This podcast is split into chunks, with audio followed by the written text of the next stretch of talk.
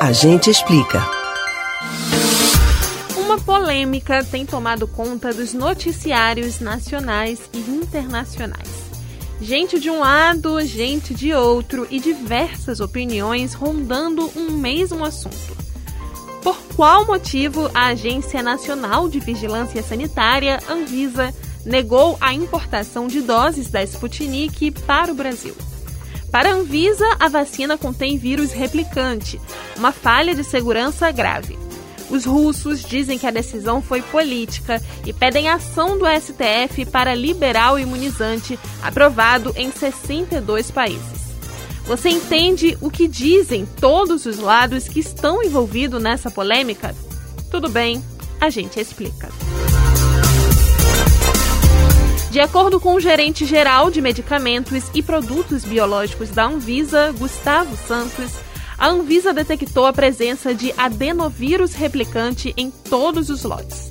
Segundo eles, essa é uma não conformidade grave que está em desacordo com o desenvolvimento de qualquer vacina de vetor viral. A denúncia chamou atenção por ser inédita no mundo até o momento. A Sputnik recebeu autorização para uso emergencial em 62 países, sem que nenhuma outra agência regulatória tenha apontado algum problema similar. Ainda segundo a Anvisa, as vacinas de vetor viral são projetadas para não possuir vírus replicantes, ou seja, uma quantidade nula de vírus se replica em um processo ideal, o que não seria o caso da vacina Sputnik. Do outro lado, as autoridades russas reagiram à decisão, acusando a Anvisa de agir sob pressão política e pedindo o envolvimento do STF. Governadores de estados do Nordeste que pretendem importar a Sputnik também atacaram a agência. Mas será que existe algum fundamento no que a Anvisa declara? Bom, a gente pode tentar entender a lógica por trás disso, mas isso não significa apontar quem está correto nessa história.